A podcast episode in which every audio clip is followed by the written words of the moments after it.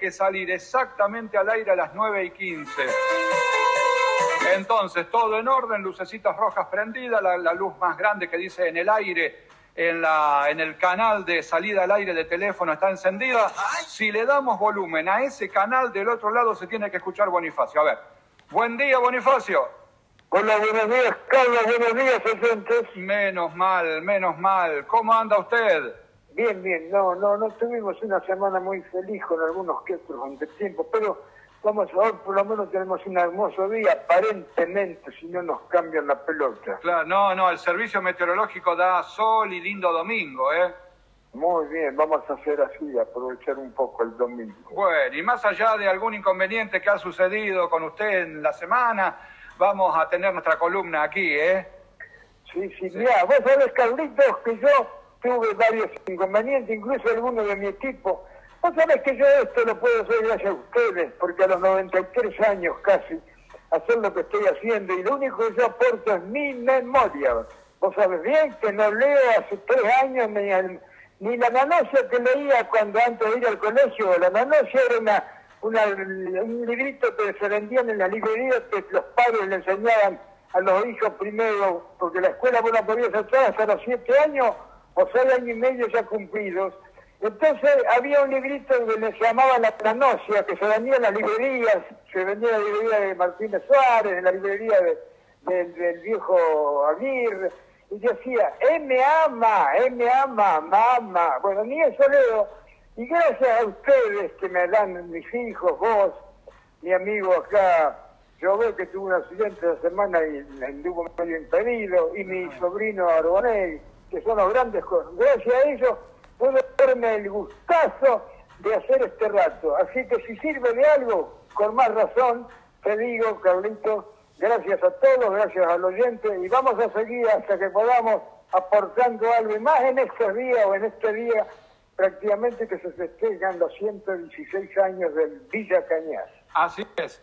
La ciudad cumplió 116 años y podemos aprovechar entonces este momento con vos en la radio, Bonifacio, para que nos cuentes un poco sobre los inicios del pueblo, esa fundación y como vos ya contaste en otras oportunidades, el pueblo empezó antes que la fundación. Exacto, porque Villa Cañas, digamos, eh, orgánicamente o administrativamente tiene 116 años, porque el, el decreto de... Mirá vos que es una, corregime después, pero mirá, por decreto, vos sabés que el mismo decreto que declara la fundación del pueblo de Villa Cañas, no solamente, que no sé si otro pueblo, pero a Villa Cañas y María Teresa las mete en el mismo decreto.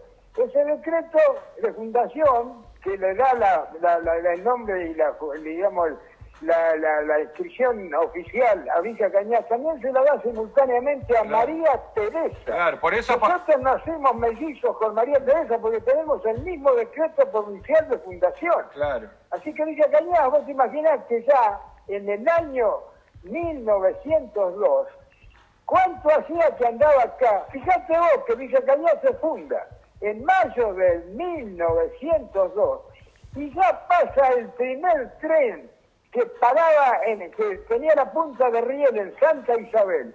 Ahí en ese tiempo todavía no tenían a lo mejor el tema giratorio que hacía volver el tren para acá, ¿no es cierto? Claro. Vos fíjate que ya estaban hechos los 100 kilómetros de, de vías y de terraplenes de Zaforjada a Santa Isabel. Ya estaba hecha la estación, ya el tren pasaba y volvía. Y eso fue en 1902, quiere decir que prácticamente el mismo año de fundación ya estaba todo habilitado, estaban ya muchos de los edificios, la Casa Gastón especialmente, Claro, claro, claro. la Casa Armendi, edificios antiguos, varios, el mismo edificio Hotel Colón. Quiere decir que Villa Cañas era ya un pueblo incipiente, sin, era como lejano, todavía no tenía, como viste que no los anotan a los chicos en el... En el mira, vos sabés bien que antes había gente que anotaba a los chicos en la iglesia y no los anotaba en el registro civil. Claro, Entonces, claro. era lejano porque el, el, el, el nombramiento, digamos, el, el anotarse en la iglesia, sí, era una cosa que todavía no sé si se hace hoy, pero realmente el nacimiento verdadero, la fecha de nacimiento verdadero del, del, niño que nacía o del pueblo es este. O, está registrado en, la provincia o estaba registrado en el registro. Y bueno, así un poco, yo quería, en 1890, ya el señor Juan Cañas, 1890 y algo, ya había hecho el castillo ese, que era una réplica de un, de un, de un castillo francés, y ya el pueblo, y todo el pueblo ya estaba en una planificación que había hecho, dejándole los lugares, fíjate vos quién dejaba, la escuela pegado al, al edificio de él, la plaza enfrente, el, el, el, digamos, la comisaría, la iglesia, ya tenía todos los lugares destinados. Y cuando en 1902 la provincia le otorga el nacimiento oficial, este, ya Villa Cañas, fíjate cómo ya tenía gente andando y hasta establecimientos y comercios, etcétera, etcétera. Por eso digo que Villa Cañas tiene más de 116 años. Claro, claro. Pero hemos progresado mucho y gracias a los viejos pioneros de aquellos tiempos. Esa, la cuestión del 17 de mayo de 1902 fue por el decreto que vos decís y como los dos pueblos se incluyeron en el mismo decreto, aparecen como fundados el mismo día. Pero todo... sí, para, digamos, el nombramiento, pero el pueblo así ya, era un, un pueblo, era un paraje primero cuando los Gastón tenían la posta, la paloma. Mm. Fíjate que nosotros acá éramos un, un paraje donde había una posta que a 20 kilómetros de Ciudadina, que ya estaba fundada hacía 20 años largo, mm. salía la galera y acá hacía la primer parada, o la última si venía de Melincue, y ahí es donde pagaban. Además de tener un almacén, los hermanos Gastón Hermanos, porque los hermanos Gastón Hermanos estaban instalados ahí con una especie de almacén, una especie de posada, y mm. bueno, y ellos calcularon que inmediatamente cuando se oficializa todo, o antes, ya estaban instalados ahí. ¿Dónde? Y todos los terrenos se buscaban donde, miramos cómo era, así como todos los colonizadores venían tras de las vías del ferrocarril, a donde iba el ferrocarril, iba la gente porque sabía que el futuro iba hacia claro, Claro, claro. Y después de la expedición al desierto del gobernador general Roca, todo el mundo salía. ¿Y a dónde iba? Tras el ferrocarril.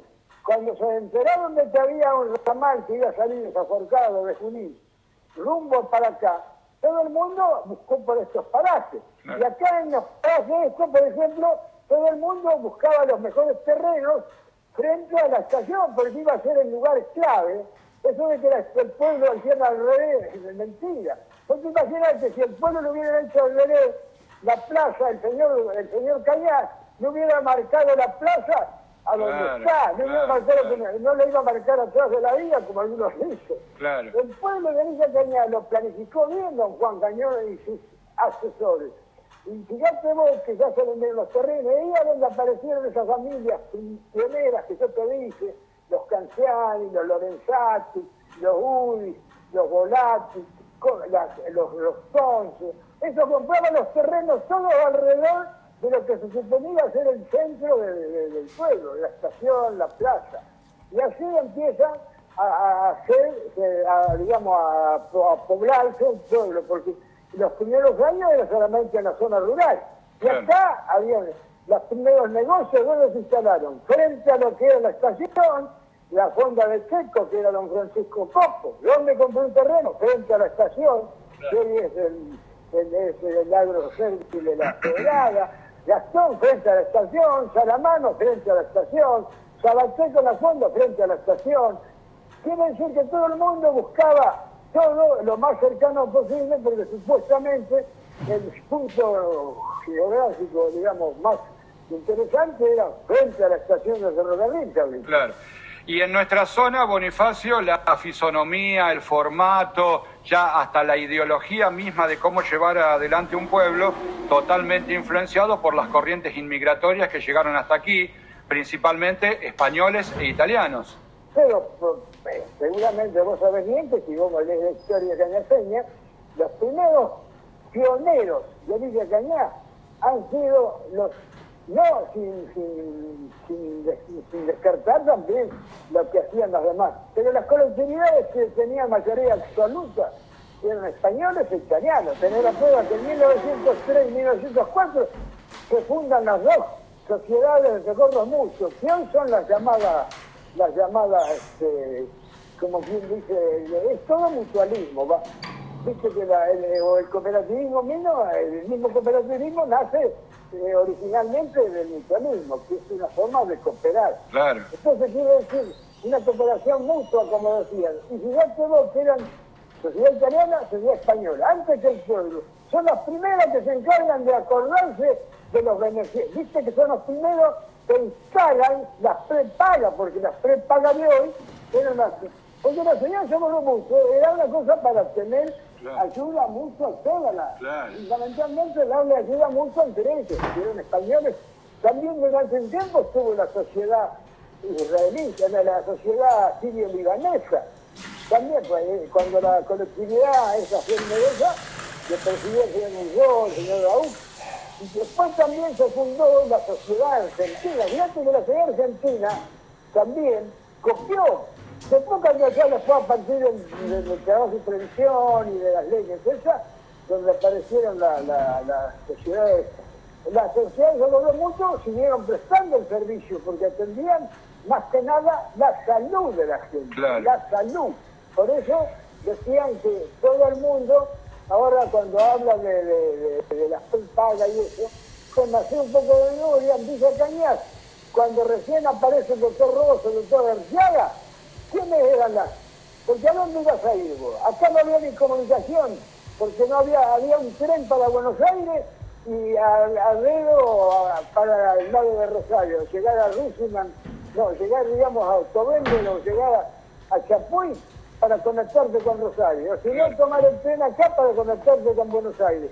Así que cuando alguien tenía un problema de salud mayor, todo dependía de que por medio de la sociedad italiana, la sociedad española lo trasladaran al hospital de Rosario, el italiano, el español, el, y eso fue lo que yo te digo, que ayudó mucho para que Villa Cañas progresara, porque tuvo la iniciativa y el, apoyo de las sociedades de socorro mutuos, fueron fundamentales en esa época, Carlitos. Claro, y vos fíjate cómo sería que su principal preocupación era la salud, que hasta el nombre de las sociedades decía Sociedad de Socorros Mutuos. Era, para, era una forma de ayudarse.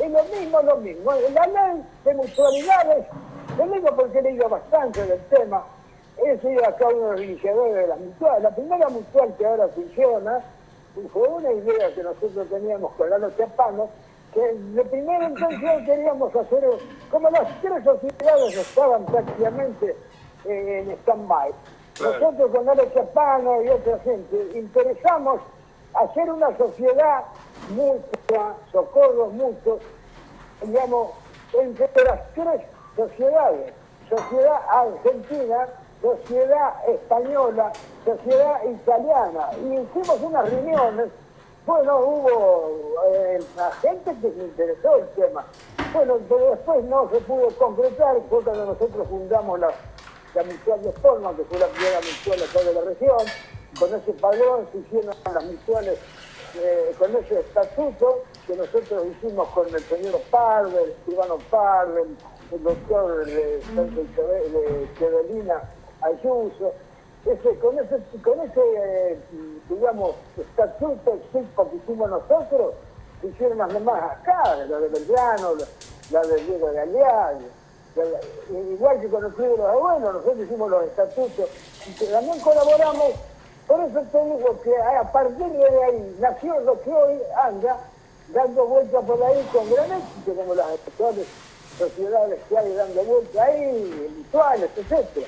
Y eso fue, te digo la verdad, el primer punto inicial en aquellos tiempos fue italiana. Pero te digo más, el Teodolina, la sociedad italiana es más antigua que la de acá, porque eso, imagínate que tiene 25 años más que nosotros. Así que Teodolina ya tenía sociedad de socorro mucho 15, 20 años, 15 años antes, diría que, que naciera Villa Cañar.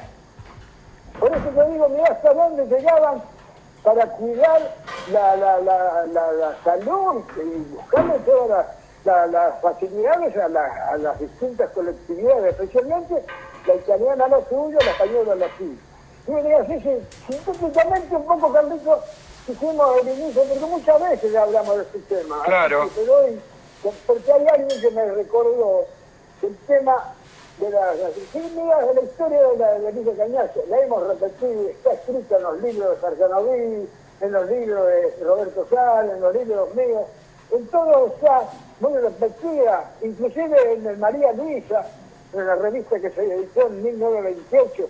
Está la historia, mira, está la historia, la historia de las, tres, de las dos sociedades, con nómina de socios, que es una revista preciosa para leer, vas a ver la cantidad, ya tenían 300 socios, 250, 300 socios, con nómina completa, apellido de cada socio.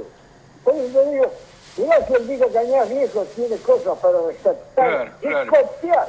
claro. Facio, la última, porque hay otro tema también para preguntarte. Em, ya contaste en varias oportunidades que don Juan Cañas anduvo muy poco por acá, prácticamente no venía.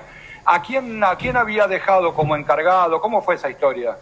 No, el primer, el primer administrador que tuvo fue Pareja, que fue el que hizo todo, inclusive esa casa que está pegada al, Colegio Fiscal 178, esa casa, la parte de atrás, la parte de adelante creo que la hizo la mejoró la, la de los actuales propietarios, los señores que la compraron este, del campo, que en ese momento no son, y que hoy creo que el propietario de esa casa es un Canciani, que es uno de los nietos, bisnietos de, bueno, esa es una de las casas que primero se hizo, y se hizo a la par del chalet francés, como decían de disco. Bueno, yo, ese era Pareda, pero después de Pareda, don Juan Cañas tuvo siempre acá un administrador que se llama don Eugenio Lavarría, pero don Eugenio Lavarría, el papá de Nito, no Nito Lavarría, que muchos de mm. ustedes no sé si lo han conocido, Don Eugenio Lavarría fue el, el segundo administrador. Y hasta que yo tengo uso de razón, él, y después le sucedió el hijo, el Nico, y hasta que se remataron los campos, todo acá, las quintas, los últimos lotes del terreno acá de Villa Cañá, siempre el administrador, está el campo Moreno, que también había algunos de los herederos de Cañá, los, los chirimones Cañá, siempre, siempre anduvo, después ya anduvieron, eh, siempre la administrador fue la barriga, hasta que se terminó. Por eso te digo que fue el primero Parera, Parera, Perera, Parera. Parera, Parera. Y el segundo, y luego siempre fue el Eugenio Padre. Y terminó siendo allá, cuando ya se liquidó todo, ya eso es reciente, contemporáneo para y para mí. Mm. Ese fue Don Nito de la Barría. Y esa gente fue la que le vendió el, el chalet a el el, castillo, digamos, a Pardo y Pardo lo convirtió en el actual edificio que está ahí, pero en ese mismo lugar, por eso te digo que eh, el único administrador. Así que yo con esto creo que ya redondeamos un poquito el, el tema. Bueno, muy bien, Bonifacio. Y queríamos también tratar otro tema porque hemos visto en tu página en Facebook que has subido unas fotografías con equipos de básquetbol. ¿Qué es todo eso? ¿Qué son esas fotos? Hicimos la historia, ya hicimos la historia del fútbol. Le, estamos debiendo un poco a todos los deportes. Vamos a ir despacito porque hubo boxeo, hubo ciclismo, que tuvo bastante hubo este, atletismo, hubo hubo eh, bastante importante, ya te el ciclismo y el atletismo, eh, hubo, pero acá por eso te digo, pero fundamentalmente el básquetbol que también hubo mucho, no, hablamos de cómo se introdujo el básquetbol, pero el básquetbol es más reciente que el fútbol. Claro, claro. Y hay algo de eso, pues yo, precisamente, porque yo ahora en estos días se cumplen 80 años, escuchame lo que te digo, así que 80 años que me convertí o me vinculé al club Sportman como socio, porque antes vos a la de Ecuador este, hacía socio. Socio cadete, jugador infantil de básquetbol y jugador de fútbol infantil también, por supuesto. Se cumple 80 años, exactamente 80 años en estos días se cumplieron. Y ando por acá dando y molestando todavía y coincide y por eso puse unas fotografías antiguas que rescatamos del Museo de Sportman y del álbum Bodas de Hora de Sportman. Y seguramente eso te habló del inicio del básquetbol cuando ahí se arranca, que yo también un poco me inicié casi con el básquetbol. Y yo digo, el básquet tendrá en sus, en sus archivos, en sus libros, en su museo. Yo, yo rescato lo que tengo en mi álbum particular y en el museo de Sportman, que digo siempre, los invito a visitarlo porque se van a encontrar la cantidad de fotos de premios del libro que tienen ahí es para estar todo el mes leyendo y mirando. Y por eso yo me gustaría que de alguna manera la gente llegue a, a, estudiar y a ver y a, rescatar mucho de lo que han hecho sus abuelos, deportivamente hablando, socialmente hablando. Y eso es lo que a mí me mantiene en este tema, Carlito. Sí, y entre esas fotografías que están subidas en tu página, junto con las fotografías de básquetbol, hay una nota tuya, vos habías escrito sobre toda esa historia alguna vez.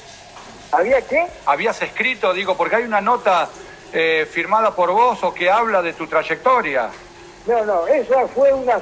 Cuando se hace el libro de Bodas de Oro, hacen semblanza de la gente que había pasado por el Storman. Ah. Y eso es una semblanza, así como hicieron la semblanza de, muchos, porque si vos lees el libro hay 40, 50 semblanzas y lo rescatan lo que he hecho, uno como jugador, como dirigente. Bueno, a mí me, generosamente me dedicaron esa semblanza en el libro, que no sé, en ese libro, esa semblanza era la semblanza que allá por el año 69, cuando el club Sportman cumple 50 años, me hacen en el libro, los que hicieron el libro, editaron el libro, este, esa semblanza. Entonces yo le rescaté que está con una fotografía mía.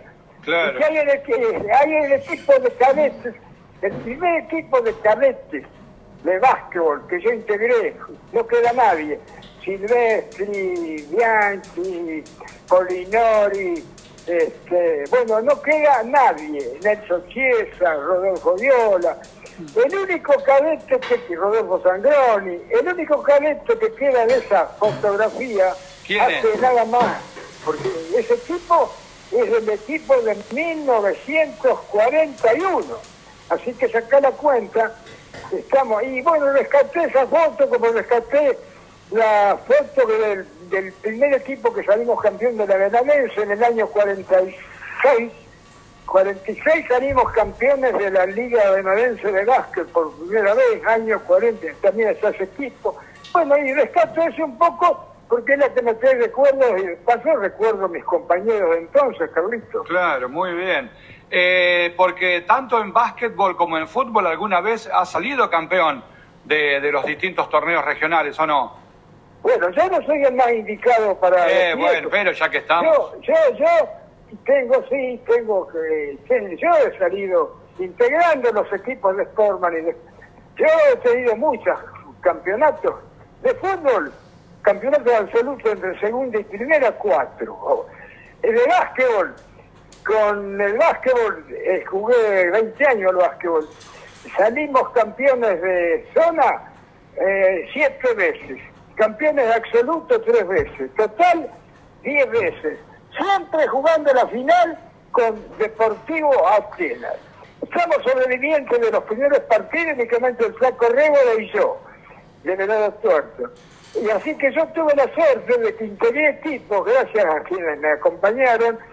Yo tengo 10 medallas de campeón de básquetbol ah. y tres campeonatos de fútbol de la Liga Menadense. De la Liga Regional del Sur no porque no tuve la suerte de, integrar ningún equipo campeón, no más que en los 10 años que pero sí tuve la alegría de ser campeón muchas veces, tengo las medallas, los, los, diplomas, así que no sé, yo ese es mi, mi currículum deportivo. Y después fui dirigente hasta ahora, que sigue siendo deportivo, siendo dirigente, integrando la, la la, la digamos, soy socio honorario, me han honrado con la distinción de ser socio honorario y además, como siempre decimos los viejos, tengo la alegría que se acuerdan de mí cada tanto y bueno, y eso es el gran premio y la gran, yo eso lo considero más valioso, eso lo considero tan o más valioso que cualquier dinero,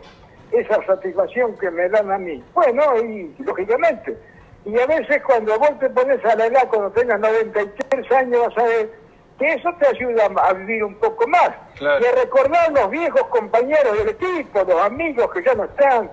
Y bueno, y de vez en cuando les pego una leída, leída no, los miro, porque lo único que me queda es ver un poco la foto. Y bueno, y trato de cuando llegan estas fechas, vivirlas o revivirlas, cabritos. Y eso es eh. lo que a mí me hace que digamos, vamos a rescatar porque eso ayuda a vivir, tanto, no sea, recuerdos deportivos, recuerdos familiares, recuerdos de amistades. Y en eso estoy por ahora, Carlitos. Claro. Con, pidiendo disculpas por la autorreferencia tuya, pero en esos equipos campeones, ¿también has sido capitán alguna vez? Mira, al básquetbol, no sé por qué, desde que yo tengo 20 años, 21, siempre fui capitán. Al fútbol no, porque al fútbol las veces que jugué, eh, eh, mi gran capitán de fútbol, mi gran capitán, fue eh, Y Cuando yo jugué en la primera, que salimos campeones del 46 y campeones de la Copa de Caldani 47, el gran capitán era eh, vos lo has conocido, Bratti, gran Te digo ya, mirá qué compañía, ¿cómo no vamos a salir campeones con ese equipo? Mirá qué equipo teníamos. A ver. Martín es un arquero infernal que trajo Burrich de Santa Fe. Polinori y Ávila. Luque, Abratti, Martinelli, Llorenti. Mursi, Cairona Pizza, Bonifacio Asenjo, el Turco Adrán, eh, Álvaro Lagas y Zito Constante también jugaron a este Carrizo, Orlando Ballini, este, Alberto Tripicho, Adolfo Tripicho. ¿Cómo no salir campeones con esos compañeros que me tenían la pelota? Mira, te digo más, ya alguna vez yo te lo conté, voy a decir que es demasiado, no quiero seguir comentándolo, pues van a decir, yo cuando le ganamos la Copa Caldani a Centenario, 30 de junio de 1947, mm. yo ese día convertí cuatro goles. ¿Sabía a quién le hice los goles? ¿A quién? A Freire, creo que es el padre del actual intendente. el Centenario tenía un cuadrazo, era campeón de los nocturnos, no le podíamos ganar ningún nocturno. Ese día le ganamos la final acá 5 a 1 yo ese día le convertí cuatro goles al el arquero. Te digo cómo formaba Centenario. Cualquier canadiense se va a acordar. Al arco jugaba Freire, jugaban Vinci Guerra, el que se murió hace poquito, y Sosa. Jugaba el otro Vinci Guerra, el negro Ruiz, gran jugador de básquet de fútbol, de las selecciones de básquet de fútbol. Vinci Guerra y 10. Jugaba Carlucci, el papá o el tío que fue campeón de pelota, Alejandro, jugaba también el Gorila Carducci, Castillo, jugaba Galván, y jugaban Argés y Correa, la, la, la izquierda de la Liga Benadense por varios años, Argés y Correa. Con esos jugadores, aunque te parezca mentira, yo tuve la suerte, porque me ponían la pelota y yo la empujaba me convertí en el orden, en ese tiempo, la única crónica que salió, mirá bien, alguien que mete cuatro goles le saca... Eh, sale en la tapa de, en la tapa de gráfico. Forman 5 a 1 y convirtió cuatro goles Bonifacio Asejo y el restante Basilio la Pizza. El orden del año 47. Hoy, si vos convertís cuatro goles, estaría... Bueno, por eso te digo que a mí la alegría que me queda es rescatar esos recuerdos, porque ¿Cuántos de esos recuerdos, cuántos de esos recuerdos puedes tener? a pesar de que yo viví mucho y jugué mucho, pero hay que tener mucha suerte. Y yo tuve mucha suerte y muchos compañeros de equipo, ya sea en el básquetbol, que también anduvimos muy bien, y en el fútbol. Y hoy, a la edad que yo tengo, Carlito, ¿cómo no? Yo cualquiera que me hable del pasado, ah, yo lógicamente revivo eso, Carlos. Claro, claro. Bueno, muy bien, Bonifacio, un poco de la historia del deporte y tu participación y sobre los 116 años de Villa Cañas. ¿Nos volvemos a encontrar el domingo que viene? Sí, vamos a hablar un poco de los distintos deportes que se han practicado, como te decía hace un rato, bueno. y con, a la gente que los promocionaba a través de los primeros 20, 30 años del pueblo para llegar allá al 50, que es donde ya más reciente todo y todo el mundo lo Así que con todo gusto, Carlitos, estaremos cuando llame. Eh, el domingo nos encontramos. Chao, hasta Chao, Bonifacio. Chao.